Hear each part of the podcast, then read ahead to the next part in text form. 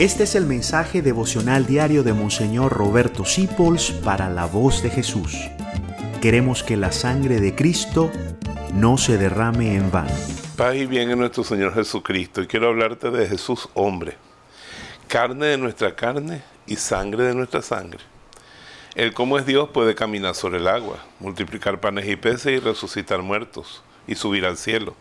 Pero es un hombre, un hombre con limitaciones como tú y como yo él sabía lo que podía, él mismo confiesa que él no sabía el día del juicio final, dice, eso no lo sabe ni el Hijo del Hombre, ni siquiera a mí se me ha revelado. Él tuvo limitaciones, limitaciones humanas, y por eso él conoce nuestras limitaciones humanas. Él es carne de nuestra carne familia. Tú puedes decir claramente, yo soy familia de Jesús. Cuéntalo entre tus familiares. Es más el familiar más cercano, más preciado. Tú puedes decirle a cualquiera, yo soy familia de Jesucristo, porque Él es el Hijo de la Virgen María, totalmente hombre. Sabe lo que es el cansancio, sabe lo que es el miedo, sabe lo que es la enfermedad, porque Él lo sufrió. Ah, que Jesús nunca se enfermó, míralo crucificado. Bien enfermo lo dejamos y bastante lo sufrió. Que Jesús no tuvo miedo, míralo en Getsemaní temblando. Que Jesús no se obstinó, una vez le dijo a los apóstoles, ¿hasta cuándo voy a estar con ustedes? sufrió las mismas limitaciones que tenemos nosotros y por eso Él nos comprende perfectamente. Se quedó dormido en la barca, tan cansado que ni la tormenta lo despertaba.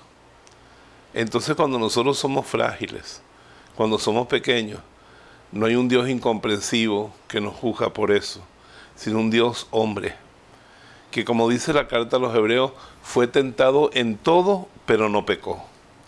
Así que cuando tú tienes una tentación de soberbia, de avaricia, de lujuria, Jesús lo pasó, pero Él venció. Y te dice, yo soy hombre y lo pude vencer.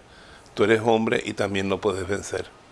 Porque también, además de ser nosotros hombres, Él, como familia nuestra, nos metió todos una chispa de Dios en el corazón que se llama la gracia.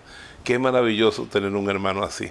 Yo a veces me siento aquí en un sofá que tiene dos puestos.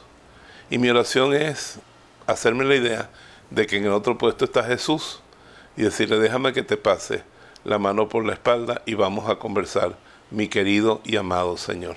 Jesús está tan cerca de ti, es tu hermano, te abraza, te bendice y te dice, carne de mi carne y hueso de mis huesos, el mejor amigo, el amigo que nunca falla.